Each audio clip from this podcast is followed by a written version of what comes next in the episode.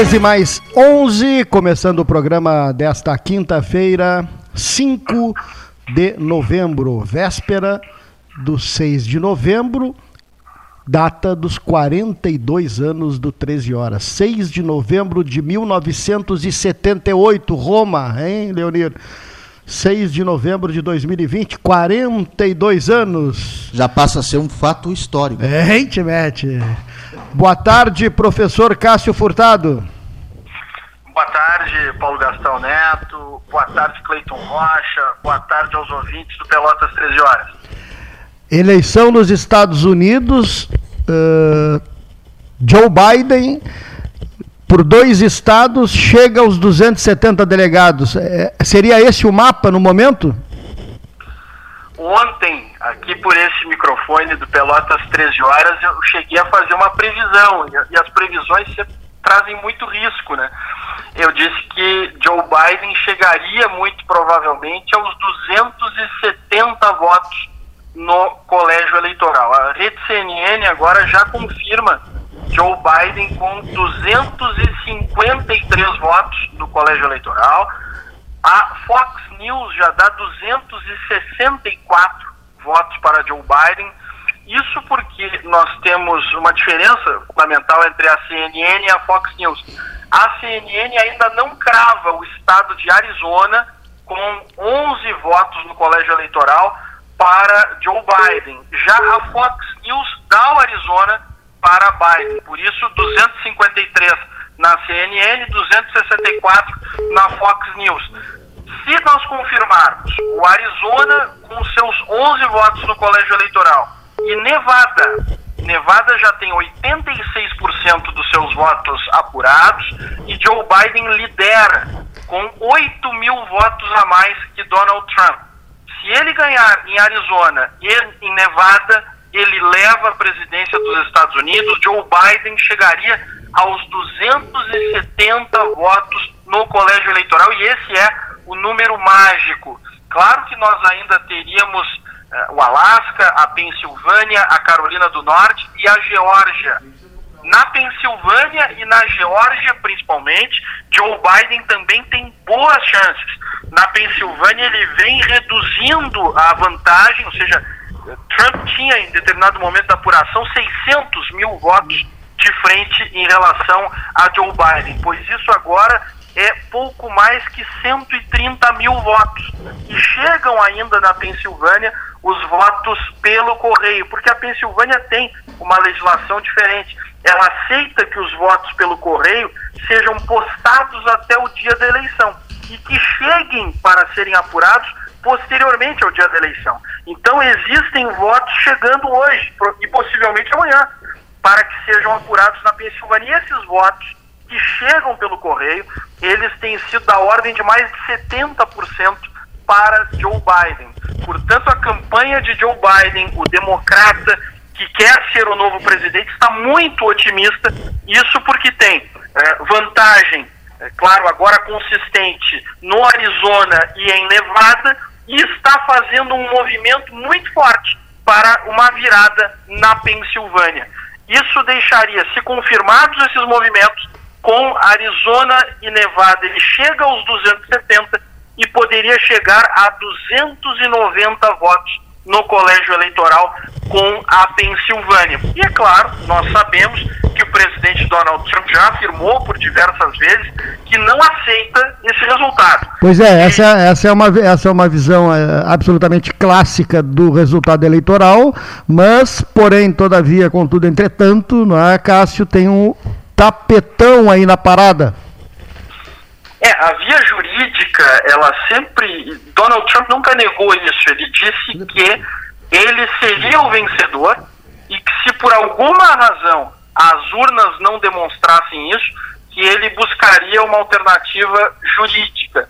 Isso preocupa a, a muita gente porque na Suprema Corte dos Estados Unidos hoje há uma maioria conservadora muito consistente.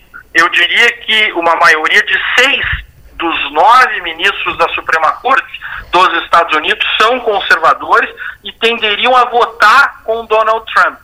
Mas há uma tradição nos Estados Unidos muito bem estabelecida de que as questões eleitorais, as regras eleitorais, a apuração, são questões dos estados. Ou seja, os estados dos Estados Unidos da América, os 50 estados, são eles os responsáveis por essas regras. E não haveria por que Donald Trump contestar uma regra, por exemplo, da Pensilvânia. Ele diz que não aceita que os votos ainda cheguem e que sejam apurados posteriormente ao dia das eleições. Mas é a regra de lá. Ou seja, com que base jurídica Donald Trump conseguiria contestar isso junto à Suprema Corte, que inclusive no passado já se manifestou dizendo, como eu disse, que essas questões são estaduais. Não há uma prova, não há sequer um indício de fraude nas eleições dos Estados Unidos. O que Donald Trump faz é isso: é, é inflamar um processo, é dizer que não aceita esse resultado que vai se tornando cada vez mais aparente, ou seja, da eleição de Joe Biden, e vai numa democracia sólida, como é o caso dos Estados Unidos da América, transformando num clima bastante tenso e belicoso. Perfeito. Aí uma visão geral e esse resultado pode sair ainda hoje ou amanhã, né, Cássio Furtado? Nós temos, para que o ouvinte saiba, no Arizona, 86% dos votos já computados. Em Nevada também 86%. Eles estão a, a, gente sabe é uma diferença de, de, fuso horário e, portanto, eles estão começando os trabalhos no dia de hoje, por agora. Na Pensilvânia, os trabalhos já estão mais avançados, com 91%. Na Carolina do Norte, 95%. E na Geórgia, 96%. Então, há a probabilidade que, ainda no dia de hoje, nós tenhamos vários desses estados já declarando um vencedor e, dependendo da composição, nós poderemos já ter, inclusive, um discurso de Joe Biden como o presidente eleito dos Estados Unidos da América. Estamos uh, continuando na, monitorando e qualquer momento a gente chama novamente, ok? Perfeito, meu amigo Paulo Gastão Neto. Um abraço a ti, ao Cleiton Rocha e aos ouvintes um do Pelotas 13 Horas. Obrigado pela participação. Professor tchau, tchau. Uh, Cássio Furtado, jornalista, fazendo essa análise uh, sobre a eleição americana que está na, na sua reta final. O professor José Luiz Marasco Cavalheiro Leite, integrante da equipe 13 Horas, né, integrante da mesa, também nos passa uma análise da eleição americana, eh, que a gente passa na, a ouvir a partir de agora no 13, eh, 42 anos. Olá, Cleiton Rocha. Olá, amigos do 13 Horas. Estamos dos momentos finais, assim espero, da apuração da eleição na maior democracia mundial, os Estados Unidos da América. Assim conhecida por décadas ou centenas de anos de tradição democrática, aliás, até é importante que se frise que os Estados Unidos da América do Norte plasmaram a ideia de democracia evidentemente de caráter presidencialista, no mundo. E esta eleição, inusitadamente, mas não surpreendentemente, está assumindo contornos muito interessantes e inteiramente contrários à tradição que a América do Norte, que os Estados Unidos têm demonstrado ao longo do tempo. Falo isso porque está se prenunciando uma discussão em nível judicial, mas mais do que isso, uma atitude de não acolhimento do resultado das urnas por parte de um dos candidatos que é, neste momento, aquele que parece ser, vir a ser o derrotado. Uh, em certo sentido, estará os Estados Unidos, se tudo isto acontecer, a realizar aquilo que sempre foi imputado como próprio das chamadas republiquetas de banana. É muito triste que assim ocorra. E mais do que isso, é também perigoso que isto assim se dê. Porque, afinal de contas, a primeira uh, atitude de países ou de políticos de países democráticos é a de respeitar o resultado das urnas. Todos nós sabemos que é nas eleições que se expressa de forma mais flagrante a soberania popular. A vontade das urnas é a vontade do povo e, consequentemente, se não for respeitada a vontade do povo, não estamos mais em face de uma democracia. Eu espero, como democrata, que o pior não se dê na América do Norte, porque se assim não for, teremos um exemplo muito negativo para o mundo inteiro.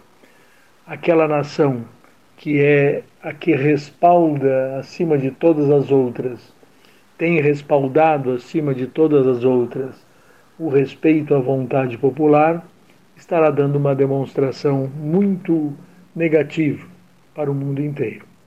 É assim que eu penso.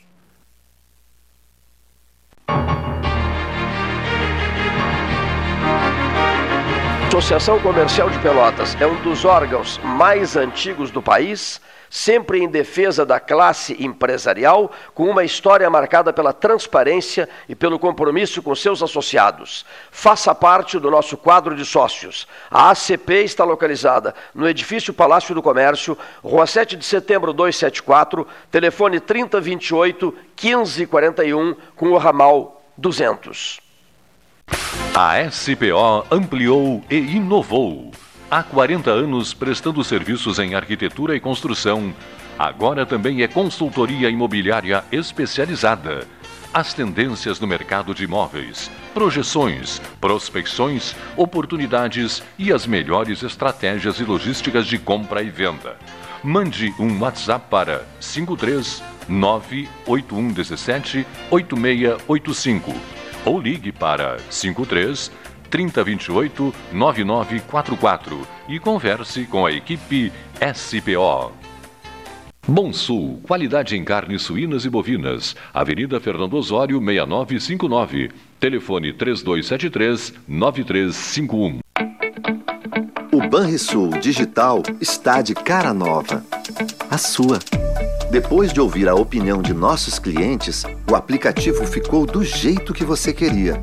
Mais fácil, mais intuitivo, mais ágil, seguro como sempre. As novidades não param por aí, pois estamos trabalhando em mais soluções para facilitar a sua rotina financeira. Banrisul Digital, tudo no seu tempo. Suba no caixote do Café Aquário para debater a duplicação da BR-116. A Ecosul está no ranking das cinco concessionárias com melhor índice de desempenho ambiental do país. A boa notícia chega junto com a data que celebra o Dia Mundial do Meio Ambiente. Com essa avaliação, a ANTT quer estimular as boas práticas socioambientais. Temos orgulho dos nossos programas de redução do consumo de água, energia limpa, produção de mudas nativas, separação de resíduos, frota sustentável, entre tantas outras ações do nosso cotidiano. Somos Eco. Somos Ecosul. Genovese Vinhos, Delicateces, produtos de marca, a qualidade de sempre. Ligue 3225 7775, Doutor Amarante 526. Visite a sua Genovese Vinhos. Ferragem Sanches, Barros Cassal 16, Arial.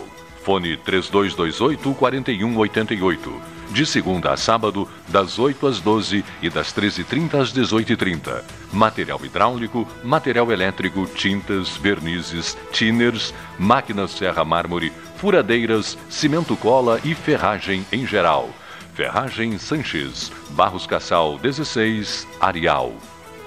Ótica Cristal, crediário, cartão ou cheque, a vitrine do calçadão da Andrade Neves. Panemio, alimentos saudáveis e conveniências. Osório, esquina Rafael Pinto Bandeira. Teleentrega 3225 2577. Agora, além dos alertas meteorológicos enviados por SMS pela Defesa Civil, você também pode receber informações sobre a Covid-19. Para se cadastrar, envie um SMS com o número do seu CEP para 40199. Você pode cadastrar quantos CEPs quiser. E quem já recebe as mensagens da Defesa Civil não precisa se cadastrar de novo. Governo do Estado do Rio Grande do Sul. Novas façanhas.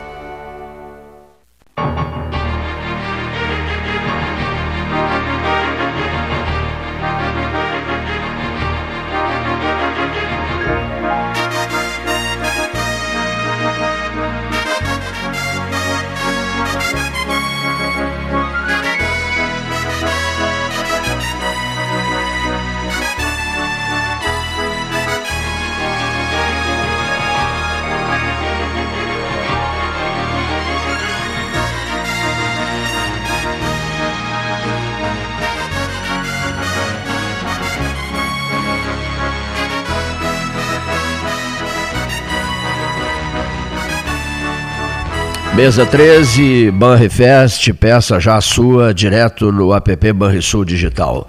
Povo Internet, a verdadeira fibra ótica, venha navegar conosco em alta velocidade. Planos a partir de R$ 44,90. Aproveite promoção de instalação grátis no plano de 400 megabytes e tenha velocidade de cruzeiro. Entre em contato pelo número 3199 4000 para saber mais. Mesa 13, Palácio do Comércio, 5 de novembro. Ah, 5 de novembro de 2020, véspera dos 42 anos do 13 Horas. 5 de novembro de 2020. Amanhã, 42 anos de 13 Horas. Desde 6 de novembro de 1978. Sabe lá o que é isso, meu amigo? Quatro décadas e, ma e, mais dois anos. Antes comentava com o Gastal um fato histórico, comprovado. 42 anos. Felipe. Felipe. 42 anos é uma vida. Felipe Carvalho. Washington. 42 eh, anos é uma vida, né, meu velho? 42 anos é uma vida. É. Trecho, de segundas, a, de segundas a sábado, das 7h30 às 21 domingos e feriados das 7h30 das 7h30 às 13 horário exclusivo ao grupo de risco das 7h30 às 8h30. 3284-8800, Trecho, leve a vida bem. Acessou, clicou, chegou, Trecho Delivery. Estamos tentando completar uma ligação neste 5 de novembro de 2020 com a capital dos Estados Unidos, onde se encontra Felipe Grupelli Carvalho, né? um, dos, um dos correspondentes do 13 Horas, em Washington, que estamos tentando completar a ligação. Cássio Furtado já se manifestou. Os Estados Unidos continuam no centro dos acontecimentos, essa é, é a grande verdade, posto que alguns estados ainda, o Cássio já falou sobre isso. Alô, Felipe, boa tarde. Alô, Felipe? O senhor me ouve? Ah, alô, Felipe? Estou te ouvindo, Cleiton. Ah, perfeito. Eu, eu, eu, te ouço super bem. 14, eh, perdão, 13 horas e, tri, 13 e 30 pelo horário de Brasília. Em Washington, qual é o horário? 11h30, Cleiton. 11h30. Como é que está o dia na capital dos Estados Unidos? Um dia bonito. Ele tá, acho que ele está sem. Alô, Felipe? Não, está tá cortando, né? Não, acho que ele está meio fraco. Tem dado, o sinal está fraco, né? Ouviste a minha pergunta sobre como é que está o dia na capital dos Estados Unidos? Não, não ouve. Não ouve. Não, não me ouve. Puxa vida. Ah, telefonia, telefonia, telefonia. Né? Hein? Vamos tentar retornar. Quem sabe um telefone convencional dele, ele, ele mora próximo à Casa Branca, né? a um quilômetro da Casa Branca. É, é um depoimento importante sobre a eleição norte-americana. Né? Vamos tentar ouvi-lo é, agora, agora em seguida. Nesta mesa, 13 horas, tem o apoio da Pelota Negócios Imobiliários, Santa Cruz 1679, você diz que é 3227 7077, www.pelotaimoveis.com.br, contato arroba pelotaimoveis.com.br, Instagram .com barra pelota imóveis. São agora, já, já falamos lá, 13, 13 e 32. Eh, vamos dar um pulo a, a Porto Alegre, onde está o jornalista João Garcia.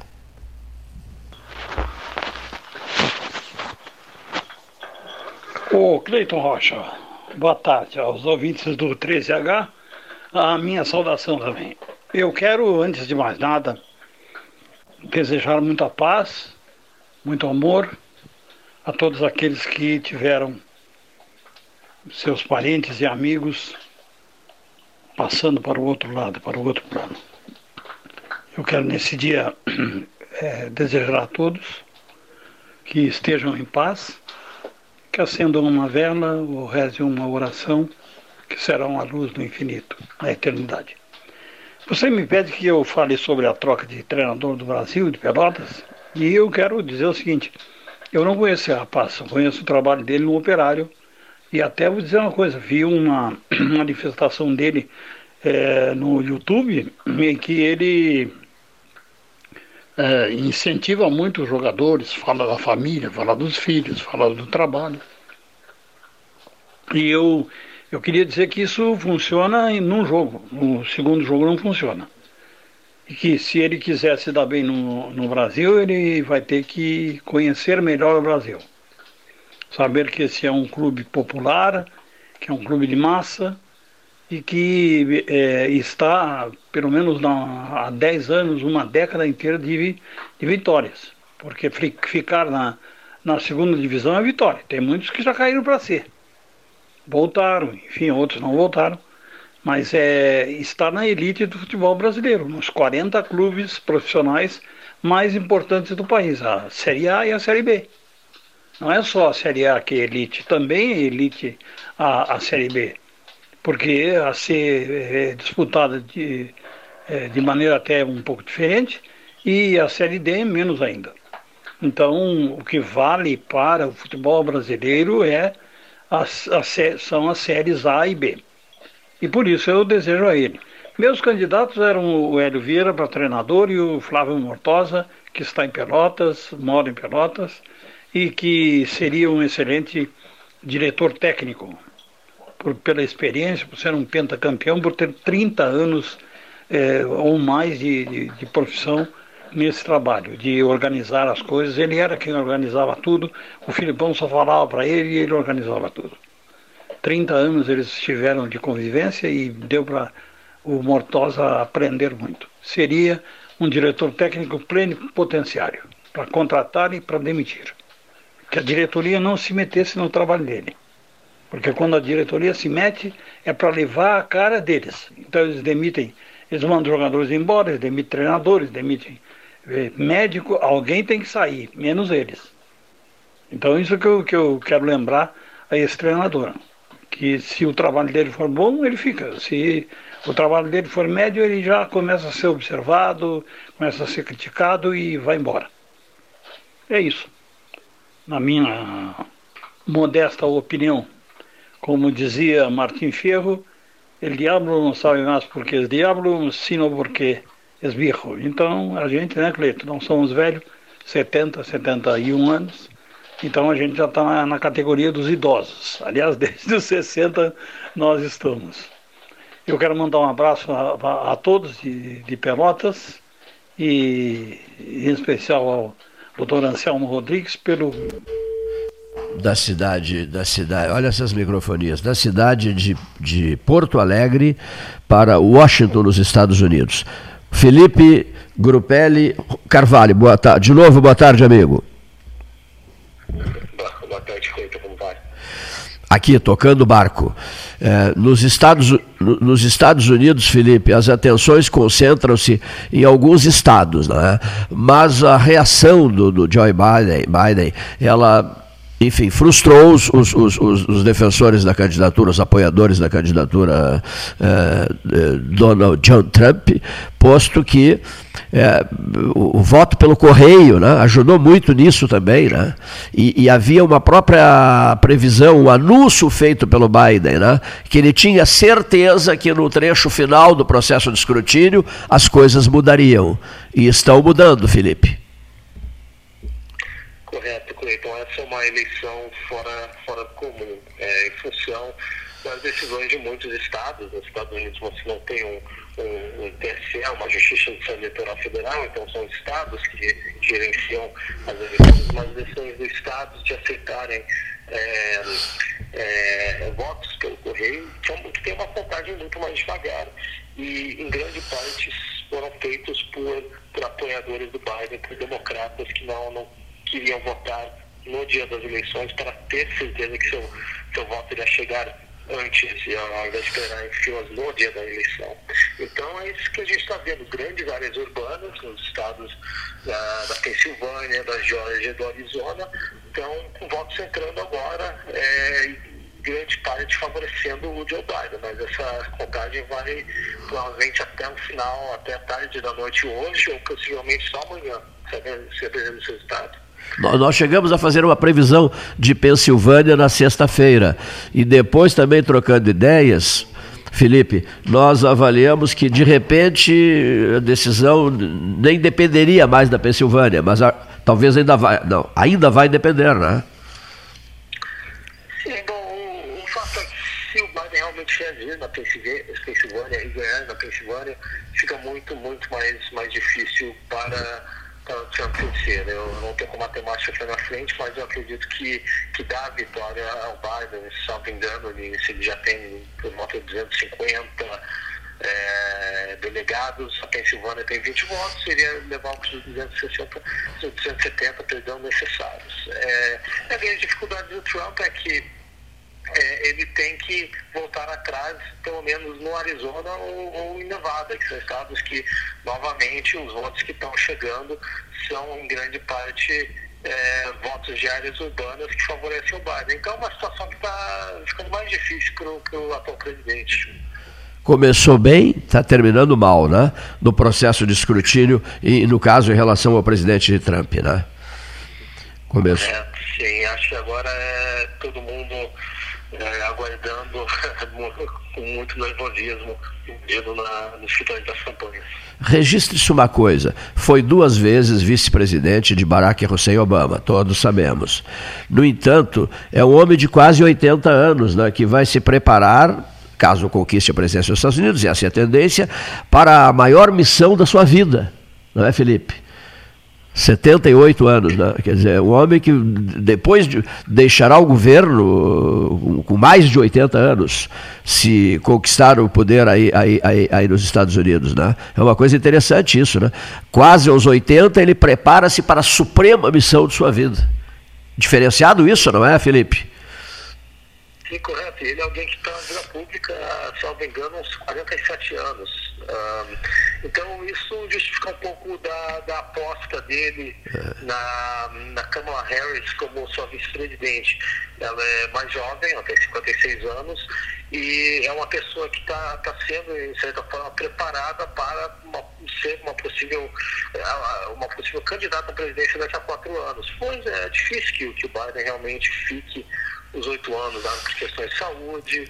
Uh, o Idade não tem interesse é, dele mesmo. Ele, ele entrou nessa corrida eleitoral em função grande parte de desgosto pelo, governo Trump. E por isso que ele, ele voltou ao cenário político. Mas é, o fato da Câmara ser uma vice-presidente mais jovem, é, uma candidata vice-presidente mais jovem ajuda um pouco nessa possível transição, caso o Biden não siga aos oito anos. É que Hillary não conseguiu a famosa vitória nos Estados Unidos há quatro anos, quer dizer, de repente a vice, a vice de, de Biden possa ter um futuro promissor posto que ficará na vitrine por quatro anos e ele certamente, evidentemente, não concorrerá num segundo mandato caso conquiste a presidência agora, o que é praticamente certo, né? Pelo, pelos números que se tem. Uma outra coisa que eu queria examinar contigo e com o Paulo Gastão Neto, estamos os três aqui, é o seguinte: é, é um país dividido agora, né? A força do Trump está tá, tá, tá aí, está firme, né? o, o presidente dos Estados Unidos tem a metade do país, né? Tem o controle, o comando da metade do país, lutando furiosamente para tentar chegar à presidência, o segundo mandato, que é uma, meio que uma tradição nos Estados Unidos. Ganhar de um presidente em exercício é muito difícil nos Estados Unidos quase nos últimos, digamos assim, nas últimas décadas, é, quase todos, houve, houve casos em que não, mas, mas quase todos repetiram. De, de, de, uh, Bush uh, não conseguiu, o outro Bush, esse conseguiu, o filho conseguiu, né? mas o presidente, o presidente George Herbert Walker Bush, o pai do George W. Bush, esse não conseguiu, mas foi, foi quando entrou Clinton, né? mas, se não me engano, mas o, o, o W. Bush eh, duas vezes presidente, né? E, e, e, vários, vários conseguiram chegar duas vezes à presidência dos Estados Unidos. Então, é preciso pensar-se nisso a partir de agora, prezado Felipe aí, Washington. Os Estados Unidos estão divididos, mas não é uma divisão assim, todo mundo no, no, no trato elegante, elevado, etc. Não, é uma hostilidade forte de, de ambos os lados. Você tens avaliado isso aí? Sim, é correto. É, tocando nesse ponto da reeleição, se não me engano, só foram quatro presidentes no último século não reeleitos. Bush, é, Senior, claro, Jimmy Carter, isso. John Ford, é, Hoover e Taft, se eu não me engano. Mas o Carter já, o, o, o, o Gerald Ford já pegou a, a, a, digamos assim, a continuidade do, do governo Nixon, não foi? Sim, exato. Caçado, né? Na verdade, renunciou, né? Renunciou, aí entrou para completar o mandato, até teve aquele famoso encontro com Pelé na Casa Branca, né? o presidente Gerald Ford, então o presidente Gerald Ford. Mas são poucos mesmo, interessante o que tu estás dizendo, né? São poucos mesmo. E, e vocês. E, havia uma aposta assim de que, de que com a capacidade que tem, ele é um jeito meio, o jeito de falar, é, é, o conservador, o conservador Donald Trump, não, mas é uma pessoa pesada né, nas suas manifestações, nas suas, das suas falas, é um homem duro nos seus recados, né? E tinha gente, pessoas absolutamente convencidas da vitória dele, não é, Felipe? Sim. E eu acho que a grande questão para o Trump foi como que essa atitude jogou em estados-chave, é, como a Pensilvânia, como a Arizona, etc. E antes de eu tocar nesse ponto da, da, polarização, eu acho que é importante mencionar essa questão de campanha, porque é, eu acho que a grande questão, até para Michigan, Wisconsin, é, estados com grande indústria, uma, uma, uma classe média trabalhadora, é, que tem visto seus empregos, tem perdido seus empregos, que grandes são, são dependentes, por exemplo, é, carvão, essas indústrias. É, a grande pergunta para ele esse ano foi, olha, o Trump melhorou a minha vida, como ele falou que ele iria? Sim. E não necessariamente, eu acho que foi a resposta. É, você teve mais protecionismo contra a China, contra empregos, etc. Mas mas a resposta dos Estados Unidos com o coronavírus ainda não é necessariamente, não foi necessariamente a mais adequada, apesar de sido forte. Eu acho que em outros pontos, essa, essa atitude do Trump é, mais, mais radical, é, mais forte, vamos dizer, é, pode ter perdido ele o estado de Arizona, por exemplo. Sim. Porque temos que lembrar que o falecido senador John McCain era um herói para o estado do Arizona. Isso. Ele foi insultado pelo, pelo Donald Trump muitas vezes. Assessores do Trump tentaram que ele parasse de fazer isso com medo de, de perder o Arizona, que sempre que desde Bill Clinton é, tem sido é, a última vez que os democratas que, que, que o democrata ganhou o Arizona foi com Bill Clinton. Uh, e tem sido republicano, mas agora está muito próximo com o Joe Biden uma leve liderança. Então essa atitude pode ter machucado o presidente Trump. Agora, brevemente sobre a polarização, sim, é uma, uma questão muito relevante na, na política americana, em função de não só uma polarização no entendimento das políticas públicas, mas uma polarização demográfica, é o urbano contra o rural e quem que, que tem é, vamos dizer, prioridade no, no lado das políticas públicas do governo americano. Quem que pode ter mais é, influência? E é muito difícil você apelar para, para ambos. Isso só cresce com, com, no, no âmbito que que Estados Unidos em si tem uma mudança demográfica para mais imigrantes, uh, uh, uma expansão de áreas rurais, etc. Então isso eu acho que vai continuar muito, muito presente nos próximos anos, principalmente já que os Estados Unidos está com o cara que vai ter um executivo democrata, uma, uma Câmara democrata, mas um Senado republicano, que pode impactar muito na maneira que a política é feita, que a legislação, que a legislação é feita. Bom, outra coisa, não havia necessidade daquele novelão do muro, né? Da fronteira com o México, né? Uma outra desgastou uma barbaridade o Trump, né? O presidente Trump, né?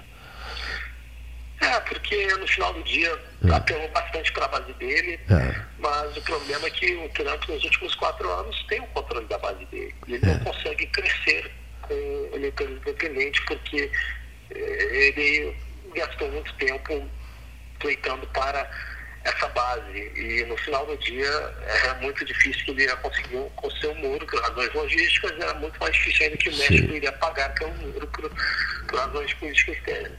Então o presidente Trump foi para sua base e, e foi para os estados que iriam votar para ele de qualquer forma.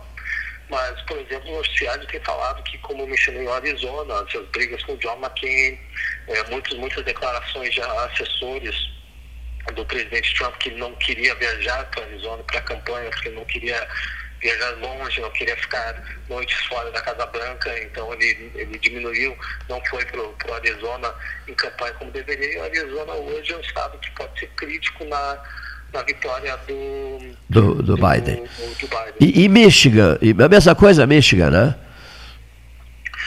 É, Michigan, eu acho que, que o, o que realmente aconteceu é que a Hillary, uh, o, o vice-presidente Joe Biden conseguiu uma margem maior de votos, principalmente na área de Detroit, que é, é onde grande parte dos, dos, dos, votos do Estado vem. O resto tudo é uma parte rural.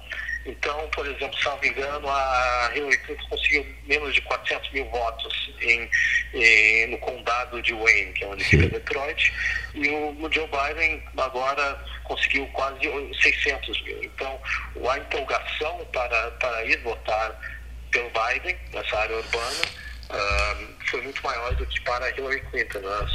Acho eu, em função também, porque em 2016 muita pouca, muito, muito poucas pessoas esperavam que o Trump iria ganhar, por isso não foram votar. Mas esse ano é diferente coisa impressionante é quando há um grande levante nos né? Estados Unidos, seu povo, eu, eu, observava eh, o que, que constava, dizia vote, não, não dizia vote no A nem no B, não, não vote no Trump ou no Biden todo mundo, uh, o apelo era vote, vote, vote, e todos foram votar. Quer dizer, houve um levante nos Estados Unidos no sentido de mobilizar a população norte-americana a votar, coisa difícil de acontecer na medida em que o voto, inclusive, aí é facultativo. Não é? Mas houve uma, uma, uma, uma adesão extraordinária, eu acho que é um, é um dos processos eleitorais que fica guardado na história dos Estados Unidos, Felipe, aí de Washington. Sim, ponto interessante é que se o Biden realmente ganhar, ele vai ganhar com, uma, com o maior número de votos da, é, da história. na história dos Estados Unidos. Ele, ele hoje está com 52 milhões. Obviamente que muito isso se trata também do crescimento populacional, mas, mas ele realmente é, o movimento anti-Trump é, realmente gerou uma, uma onda para as pessoas votarem, votarem cedo, mas garantirem o seu voto. Pode ser por correio cedo ou, ou no dia das eleições, mas, mas o importante ficou sendo votar. O, o, digamos uma coisa, dono da metade do eleitorado dos Estados Unidos, praticamente, o atual presidente dos Estados Unidos, poderá pensar em 2026, Felipe? Eu acredito que sim, porque independente do que acontecer nas eleições. Não, 24, né? Não, não, 20, eu falei 26, 24, né? Sim, 24. 24, sim, 24. É. Uh, eu acho que independente do que acontecer do resultado eleitoral, o que, o que, que veio a, a ser do Partido Republicano ele é um partido trumpista. Sim. Então, o Trump tem um controle grande sobre o Partido Republicano como consequência de ter um, um controle sobre, sobre uh, o, os eleitores de áreas rurais é, republicanos que agora favorecem muito, muito mais o Partido Republicano por causa do, do Trump. Sim. Então, acho que ele ainda vai ser bastante participativo é, na política do Partido Republicano, se caso, caso ele, ele venha a perder, e não, não totalmente descarto é, é uma presidência, perdão, uma candidatura do Trump em 24. Eu acho que ainda pode ser bastante competitiva, talvez menos em função de mudanças demográficas, mas, mas ainda vai ter um, ele vai ter um impacto relevante no, no Partido Republicano. Bom, as atenções, eh, evidentemente, se voltarão a partir de agora para a Suprema Corte. O Brasil tem o, se fosse aqui, teríamos o, o, o, TSE, já foi presidido pelo ministro Paulo Brossar, o Tribunal Superior Eleitoral. Vocês não, vocês têm, os Estados Unidos têm a, a, a, a Suprema Corte, né? Tudo tende a encaminhar-se para lá, não é, Felipe Carvalho? Uhum. Sim, e, Trump já vem falando que vai, que vai é, fazer vai, vai entrar em processos nos estados e principalmente na Suprema Corte. Acho que é bastante difícil você mudar uma eleição, principalmente se a margem do Biden é, é, for é, é muito, muito maior, no sentido que o Biden consegue ganhar em Nevada, Arizona, pode até virar Georgia. Se for assim, é muito difícil. Eu também acho, eu penso mesmo. E, e tentar é. é. Impactar o resultado de alguma maneira ou até escutar os argumentos. É um processo limpo, né? É um processo limpo, né? Não, estou dizendo, o processo é, fica meio complicado, é, essas reações. O perdedor sempre tem essa tendência, né? É, e ainda mais que o, o, presidente ele, ele usa de uma truculência histórica, né? É, a, a, leitura que eu, eu, que eu fiz nos últimos dias, por exemplo, a fala de, do, do, Biden, achei interessante a fala dele, né? Convocando o país né, para a União, para União Nacional, etc., passar por cima de diferenças, porque ele já se sente presidente eleito dos Estados Unidos. Essa é que é a grande verdade, né?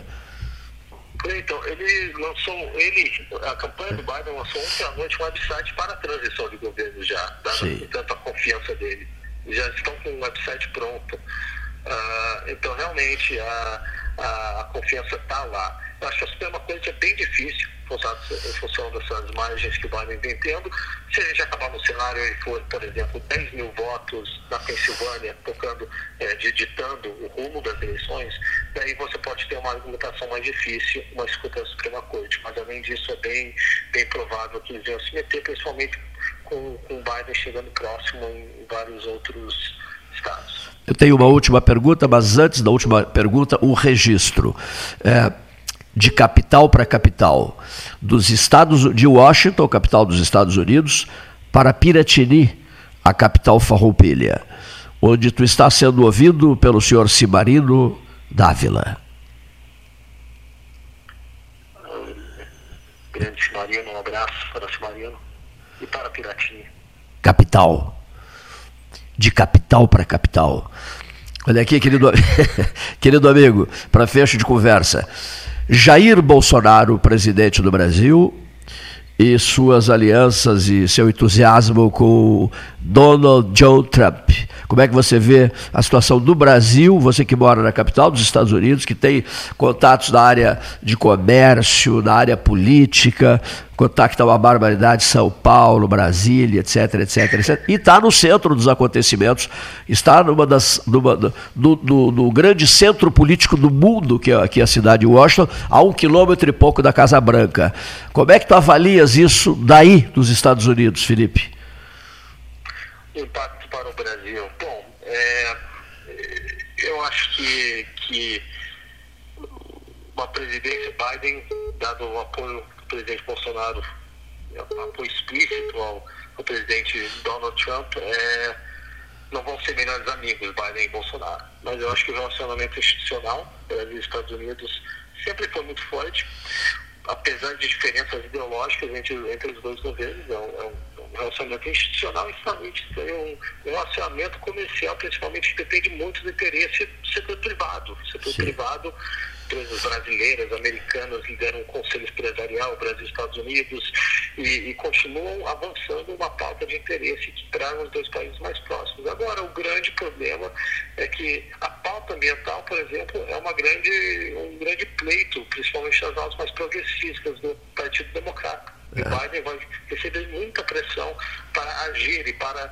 criticar é, possíveis incêndios na Amazônia ano que vem, como por exemplo se a gente, o que a gente vê na, na época de seca é, esse ano, e, e, demandar mais ação do governo brasileiro. É, até já foi o tópico de menção do debate. Isso pode gerar um relacionamento mais frio, mas agora não vai ser um relacionamento negativo em função desse histórico institucional entre os dois países, mas pode gerar uma farpa aqui ou ali por, por Twitter. Fica faltando agora, ficaria faltando agora o, o Oswaldo Aranha, embaixador em Washington, que era íntimo do Franklin, do Franklin Delano Roosevelt, entrava no Salão Oval quando bem desejava. Isso fica faltando porque a diplomacia brasileira terá que se antecipar. E aí também outro problema, porque o presidente não aceita esse tipo de, de conversa. Né? A diplomacia brasileira, se tivesse um chanceler de altíssimo padrão, e não tem, deveria se antecipar e começar a estabelecer costuras importantes com, entre Washington e Brasília, né? para fa facilitar o, o, a, as tratativas entre Casa Branca e Palácio do Planalto. Né? É, uma, é uma outra leitura que a gente depois terá que fazer na sequência. Bom, só para só fecho, é, quais assim as últimas esperanças concentram-se agora em quais estados, Felipe? As, as remotas esperanças, né? Clayton é, ele tem que confirmar a sua vitória na Georgia e na Carolina do Norte. É, a Carolina do Norte parece que é provável, Georgia está é, tá caminhando, mas está muito, muito próximo. Ele tem que conseguir virar em Nevada e Arizona, ambos cujos vão, vão, salvo engano, soltar mais, mais resultados mais tarde hoje. Então, o presidente Trump tem que deve ganhar esses, esses quatro para garantir, caso o Biden ganhe na, na Pensilvânia. É muita coisa, né? É, mu é muita coisa. Muito difícil, mas possível. Pois é, interessante. Muito difícil, mas possível. Está vivo, né? Bom, prezadíssimo Felipe Grupelli Carvalho, direto de Washington, nos Estados Unidos, sendo ouvido pelo empresário Roberto Carvalho, diretor-geral da BMW Brasil, na capital, na capital paulista. Recebe o nosso abraço e em breve né, a gente voltará a conversar. Te agradeço muito pelo teu apoio falando de Washington conosco com a mesa 13 horas aqui na cidade de Pelotas que tu tanto aprecias. Obrigado, Um abraço. Um abraço para o amigo. Aí está, Estados Unidos, né, direto de Washington, a avaliação do Felipe Grupelli Carvalho, que é o filho de Pelotas. Né? Vamos ao nosso intervalo, voltaremos em seguida. A hora oficial Ótica Cristal, são 13 horas e 58 minutos. Associação Comercial Salão Amarelo, Palácio do Comércio, a, a, linha, a linha Sanches, Ferragem Sanches, bairro Areal, João Luiz Sanches, Avenida Domingos de Almeida, com Barros Cassal, o endereço de todos.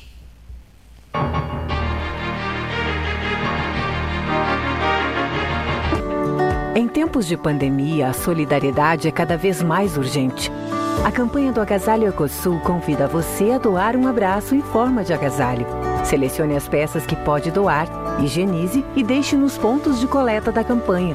Rede T Farmácias, Postos do Guga, Macro Atacado Treixel, SESI, Colégio Gonzaga e G Gotuso.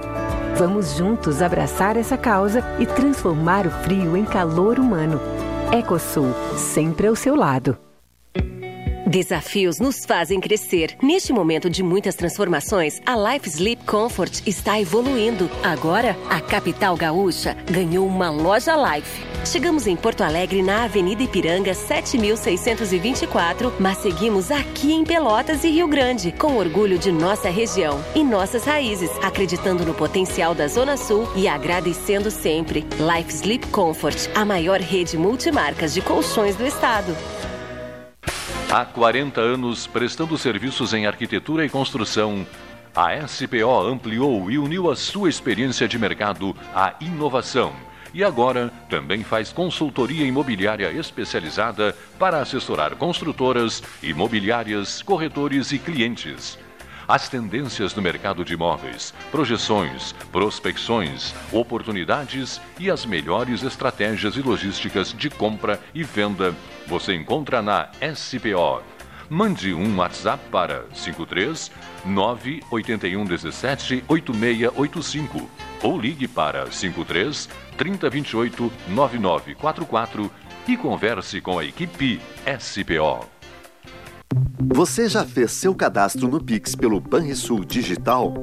Eu já fiz, porque essa novidade vai revolucionar a forma de fazer pagamentos e transferências. Com o Pix, as transações serão instantâneas, 24 horas por dia, 7 dias por semana, até em feriados. E os pagamentos serão sem tarifa para pessoa física. Acesse Banrisul Digital e cadastre-se no Pix agora mesmo. Banrisul Digital, tudo no seu tempo. Com todo mundo tomando cuidado, já se pode pensar em viajar com mais tranquilidade. Para que isso aconteça, a Expresso Embaixador está fazendo o necessário para manter seus clientes e funcionários seguros. Antes e depois de cada viagem, uma equipe de limpeza higieniza todas as partes do ônibus. Por dentro e por fora, nossos carros passam por um processo de desinfecção e descontaminação. Tudo pronto para levar você com segurança ao seu destino. Expresso Embaixador, aproximando as pessoas de verdade. Pelota Negócios Imobiliários, administração, venda e locação de imóveis. Uma nova opção no mercado de Pelotas e região. O profissionalismo que você precisa com toda a atenção que você merece. Pelotaimóveis.com.br. Rua Santa Cruz 1679. Celular e WhatsApp 91 11 7432. Telefone 3227 7077. Pelota Negócios Imobiliários. A sociedade gaúcha está dando um grande exemplo de união e solidariedade na luta contra o coronavírus. Mais de um milhão de equipamentos de proteção individual e itens de higiene, como máscaras e álcool em gel, foram doados para a Defesa Civil. Mais de 977 mil já foram distribuídos para apoiar diversas instituições no combate à Covid-19. Para doar, ligue 51 98 585 2242. Governo do Estado do Rio Grande do Sul. Novas façanhas. Unimed Pelotas. O melhor plano de saúde, com urgência e emergência 24 horas.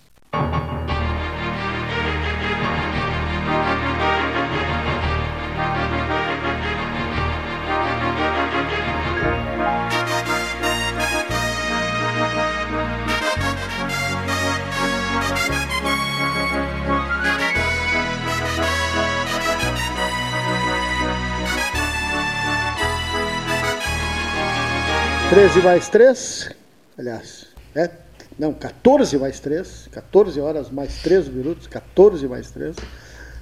O programa hoje estava é, com o convidado do PCO. A gente não diz que o programa está à disposição para entrevista, a gente está usando programas especiais com a participação dos candidatos. E tem sido assim, né, porque são 22 candidatos, 11 a vice-prefeito e 11 a prefeito.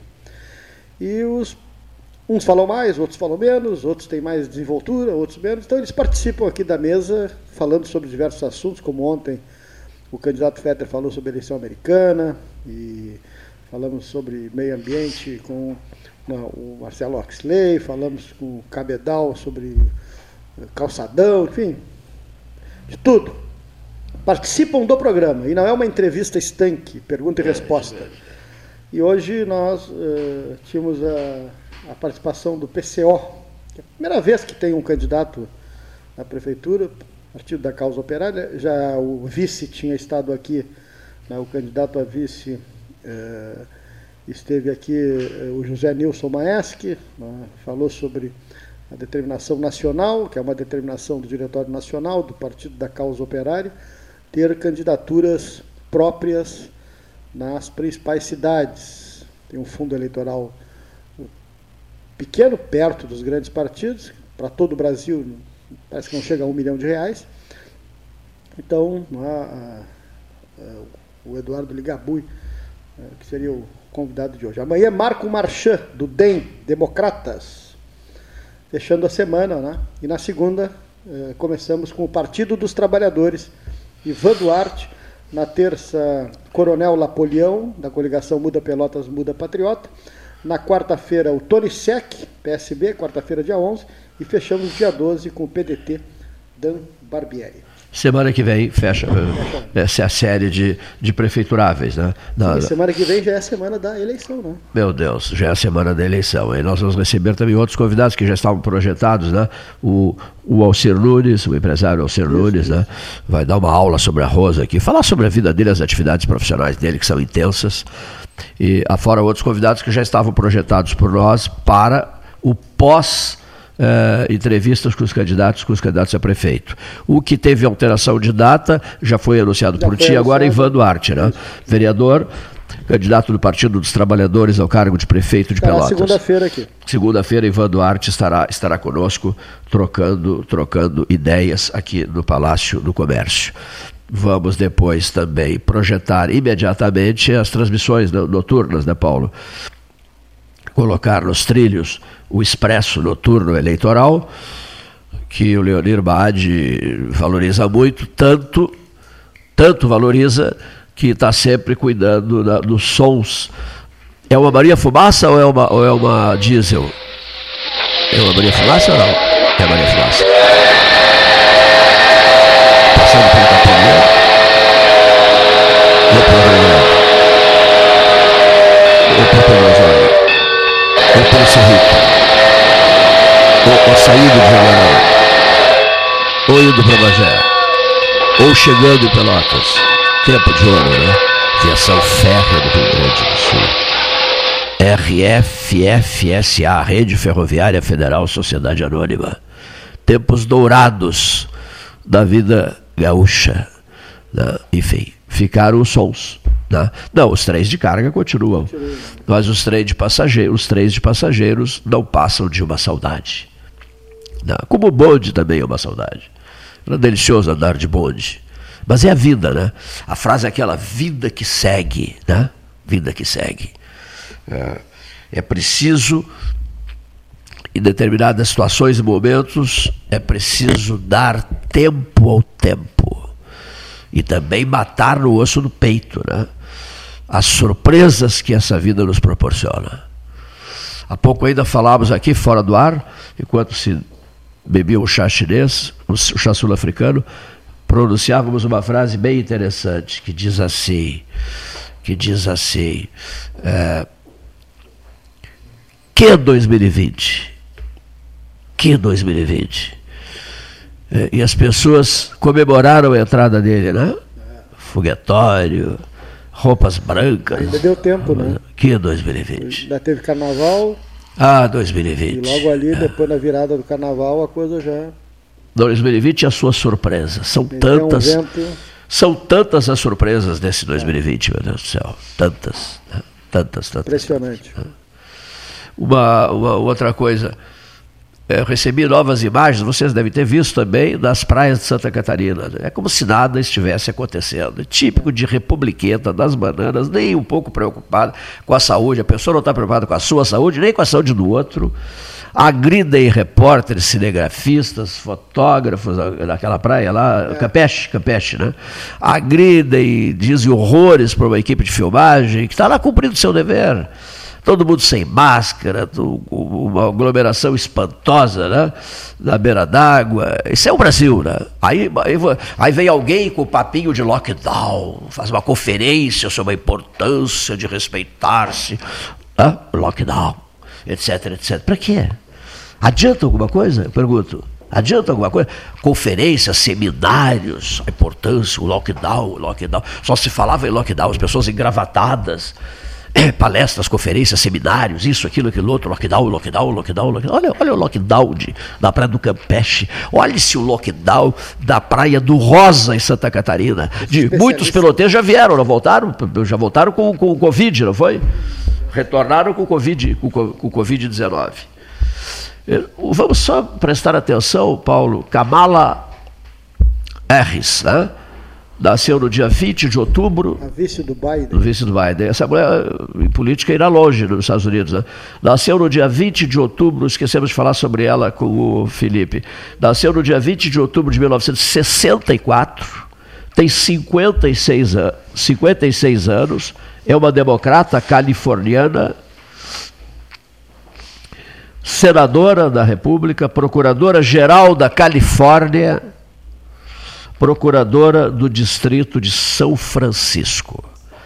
A senadora Kamala Harris, vice de Joe Biden, que poderá ser anunciada. Ah, o, qual é o significado de Kamala, hein? Flor de lótus. Kamala significa flor de lótus. Que interessante, né, Gastão? É uma, uma eleição também que ela é muito abrangente sempre né, nos Estados Unidos. Ela elege para o Senado, deputado ah, federal, sim. governadores. Governadores.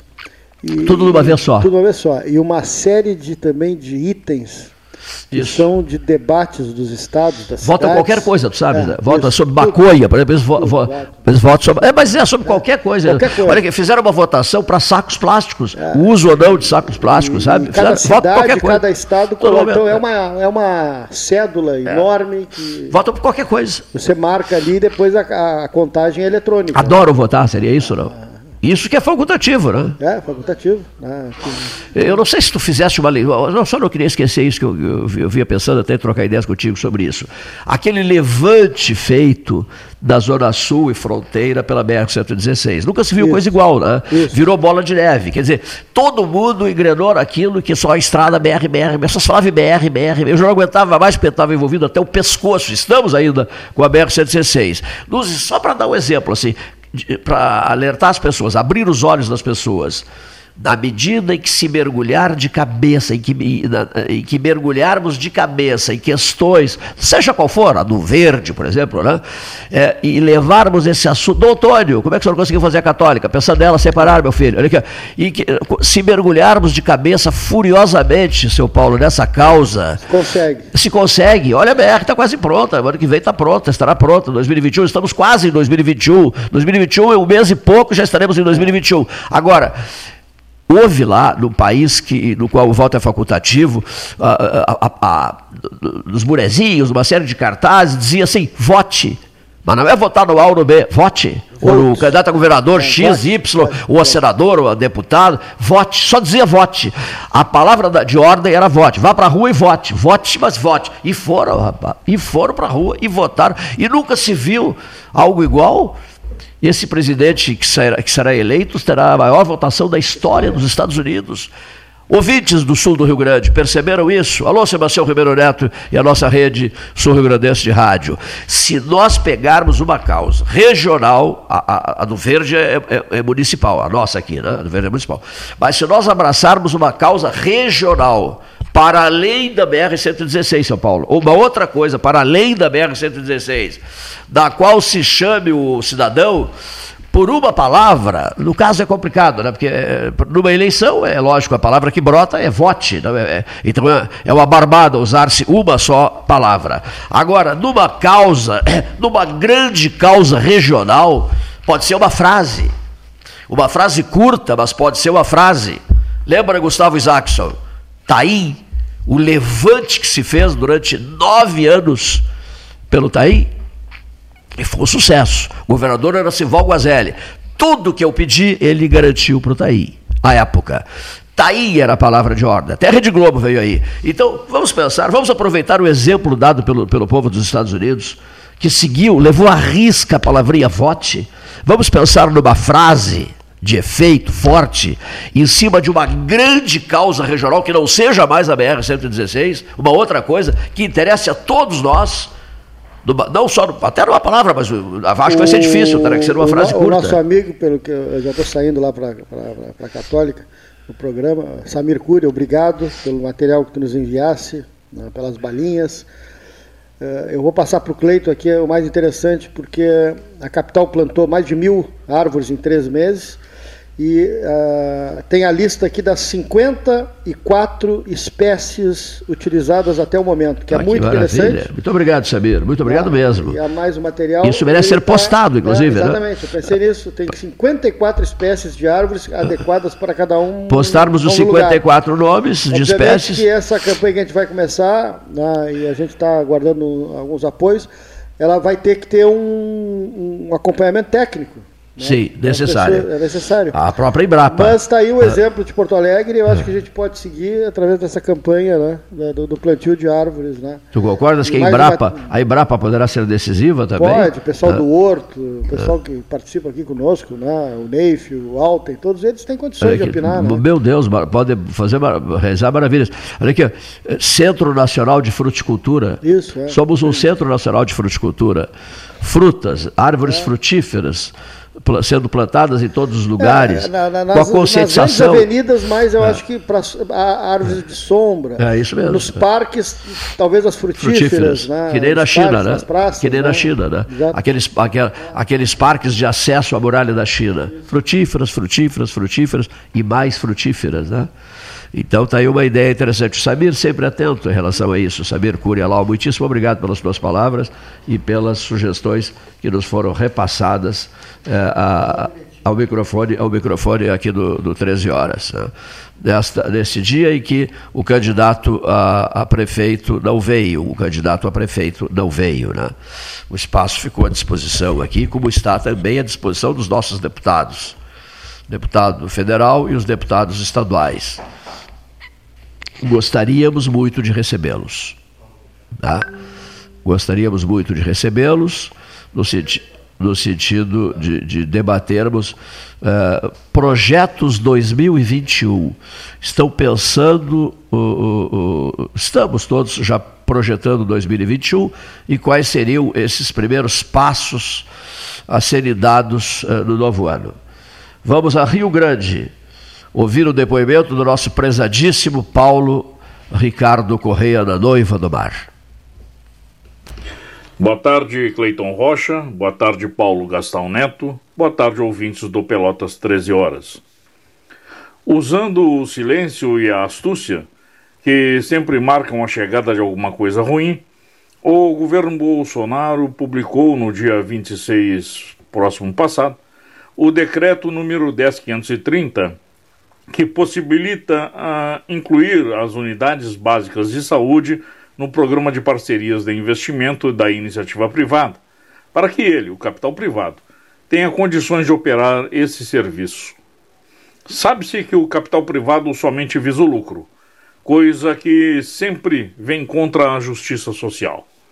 No Brasil, o Sistema Único de Saúde é o grande responsável pelo atendimento da esmagadora maioria da população que, sem condições financeiras, recorre a UBS, UPA e hospitais públicos ou mantidos pelo governo para atendimento desse direito fundamental assegurado na Constituição da República. O artigo 198 da nossa Constituição Federal estabeleceu o Sistema Único de Saúde e diz de onde sairão os recursos para a sua execução. Pois bem, no nefando decreto 10530, contra o qual já se levantam inúmeras vozes populares e parlamentares, pretende que a base, a porta de entrada do SUS, seja entregue ao capital privado, mais ou menos nos mesmos moldes do que ocorre nos Estados Unidos. Lá na Terra do Norte, os nossos irmãos americanos que não têm condições de custear tratamento de saúde, por não conseguirem pagar seu seguro pessoal, são obrigados a vender seus bens, inclusive suas moradias, para terem acesso aos hospitais ou médicos. Durante o governo Obama funcionou o que se chamou de Obamacare, sistema semelhante ao nosso SUS, mas agora, sob Trump, isso foi descontinuado. Aqui no Brasil, sempre se sustentou o nosso sistema de saúde, a nossa seguridade social. Enfim, aqui sempre cuidamos uns dos outros. Porém, agora, sob Bolsonaro, parece que estamos perdendo a nossa identidade fraterna. É certo que o capitão sempre demonstrou um amor incondicional pelo mega empresário Donald, como também os filhos do capitão demonstram diariamente sua predileção pela terra Yankee. Todavia, essa visão estreita de mundo, dirigida a apenas um país, que se mostra como superpotência financeira e belicosa, justamente por essa última faceta deve ser evitada. E por várias razões, das quais citarei apenas duas. A uma, pois os Estados Unidos já provou que não passa de um mero explorador das riquezas dos países de terceiro mundo, a quem chama de aliados, inclusive fomentando guerras em suas terras. A duas, pois impede que o nosso país, que nos últimos anos adquiriu um imenso respeito e admiração dos demais, alçando-se à categoria de potência mundial, siga na direção de um futuro independente e harmônico no concerto das nações do planeta. E entregar o SUS para o capital privado, que sabe-se ser internacional ou internacionalizado, será uma das maneiras de suprimir o povo brasileiro, conduzindo ao fracasso social. C, e aí vai um grande C. O SUS somente traz prejuízos aos cofres públicos. Me pergunto, por que não taxar as grandes fortunas? Ou ainda, limitar o demasiado lucro das instituições financeiras que pagam vultosos bônus aos seus diretores, distribuídos sob o manto protetor da legislação fiscal.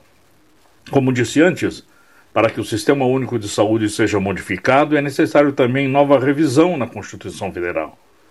Não sou adepto da teoria da conspiração, mas o líder do governo tem falado muito nisso ultimamente. Inclusive tem dito que pretende um plebiscito para uma nova constituinte. Coincidência? Creio que não.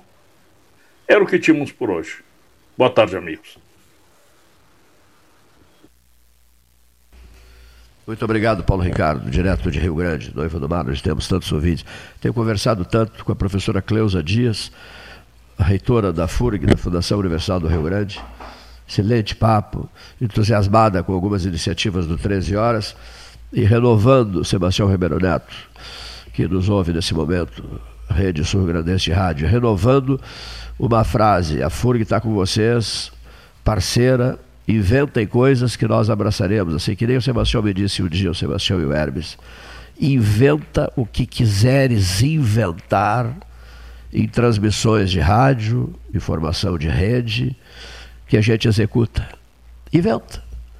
Me manda uma mensagem dizendo o que é que tu pretendes fazer, o que é que tu queres fazer. Sebastião Ribeiro Neto. Hermes Ribeiro Souza Filho fazia isso muito também. Inventa, Cleito. Põe essa cabeça a criar alguma coisa e inventa que a gente executa. Isso não tem preço, né? Isso não tem preço. Senti o mesmo na minha conversa com a professora Cleusa Dias, reitora da FURG. Pode criar à vontade e me passa uma mensagem para o meu celular privado que a gente estará, estaremos juntos. Fantástico isso, né? É o que sobra, né? O que que, o que, que esse 13 horas vai deixar de herança? Essa sensação extraordinária de parceria, contato com as pessoas em geral, com associações, universidades, coisas do gênero, né? Essa, essa parceria espontânea, eu chamaria assim, parceria espontânea. E a credibilidade que o programa tem, graças a Deus, que o sustenta há 42 anos. Essa porta aberta, sempre aberta. Amanhã, amanhã chegaremos a 42 anos, 6 de novembro de 2020. Esse terrível 2020, que nunca mais sairá da nossa, da nossa memória. Nunca mais. E chegaremos a 42 anos amanhã, merecendo merecendo essa graça. A, a franqueza absoluta nas falas eh, diante de um microfone ou por telefone, a presença de todas as correntes ideológicas possíveis e imagináveis, a aceitação do 13, por isso está no ar há quase 42 anos, amanhã chegaremos a essa data definitiva, e sobre tudo isso, a aceitação, a disponibilidade dos outros em relação àquilo que a gente pede. E às vezes a gente pede, e muito se pede, como no episódio do, do albergue noturno, essa figura gigantesca que é Ana Kleinovski, muito a Dona Sônia, quando muito se pede, a resposta é, é vai além desse muito que se pede a situação era precária do albergue, então a gente precisou pedir muito. E eu sempre bati nessa tecla vou renovar aqui agora nesse trecho de encerramento aqui. Eu fui um porta-voz que entendeu o recado, só isso. Eu fiquei aqui diante do microfone, na condição de porta-voz, porta-voz de inúmeras pessoas que relataram o problema, a gravidade do problema, e eu fui esse porta-voz. O porta-voz que entendeu o recado e fez o que pôde no sentido de mobilizar pessoas, sensibilizar pessoas, convencer pessoas a entrar em campo, a entrar em ação para refazer o albergue noturno pelotense. Está resolvido o problema. Agora continuamos pedindo esse auxílio em matéria de alimentação, que é muitíssimo importante, e doações de materiais de limpeza. Isso, já tem muita gente fazendo isso. Conversava eu um dia desse no Café Aquários com o doutor Marcelo Dionello Stala, que está ajudando muito o albergue noturno. Prezadíssimo amigo, filho do nosso saudoso Renato Stala, queridíssimo Renato Stala. O, o Vinícius, o Vinícius é, Cool, Vinícius Miller Cool, do restaurante Vinícius, o Márcio Ávila, do, do Bistrô Pelotense. Eu não vou ficar citando aqui, são tantos mas que atenderam o apelo que a gente fez e estão ajudando a valer o albergue pós-obra, não tem nada a ver com a obra. A, a, a, sustentação, que eu quero dizer, o dia a dia, as 80 refeições, ou 90, houve, houve situação em que até teve, num determinado fim de semana, 120 refeições. E as pessoas estão ajudando, espontaneamente, não querem que ponha foto delas, que, que as, não querem ser noticiadas, não querem nada, não querem dar entrevistas. Há quatro grandes empresários de Pelotas, que eu adoraria citar o nome deles aqui, mas não querem, que abraçaram mesmo. Teve um que perguntou assim, mas quanto é mesmo que os senhores precisam para o telhado? Aí foi dito, tanto, era um valor muito alto para o, para o pessoal do albergue, muito alto. E a pessoa disse assim, me dê o número da conta, doutora Ana, que eu vou fazer a doação. Dou tudo, todo o valor para a compra das telhas, ele doou o valor total, uma pessoa. Então, isso mexe com a gente, né? sensibiliza a gente, esses gestos, esses apelos que o 13 Horas faz. Que isso retorne a todos nós e graças, no sentido assim, estamos vivos, que tenhamos saúde, que tenhamos forças para prosseguir e que tenhamos forças, ouvintes, para vencer 2020 para sair logo desse 2020 que tanto tem nos infernizado a vida. Márcia e de arte. Uma nova cirurgia terá que ser feita. A moça que foi vítima da queda de uma árvore na Praça José Bonifácio, ali da Praça da Catedral de Pelotas, está necessitando de sangue. Pedido de doação de sangue para Márcia e de arte. Cleiton, por favor, faça isso Seis pessoas me, me encaminharam mensagens. No momento, está se recuperando de uma intervenção cirúrgica na perna e no punho, porém, outras intervenções serão necessárias para seu restabelecimento. A família solicita doação de sangue na Santa Casa de Misericórdia de Pelotas, das nove da manhã às quatro da tarde. De segunda-feira até sexta-feira. Quero deixar aqui em nome da família, o mano dela nos deu uma entrevista, tocante entrevista, porque ela foi salva pelo cachorro dele.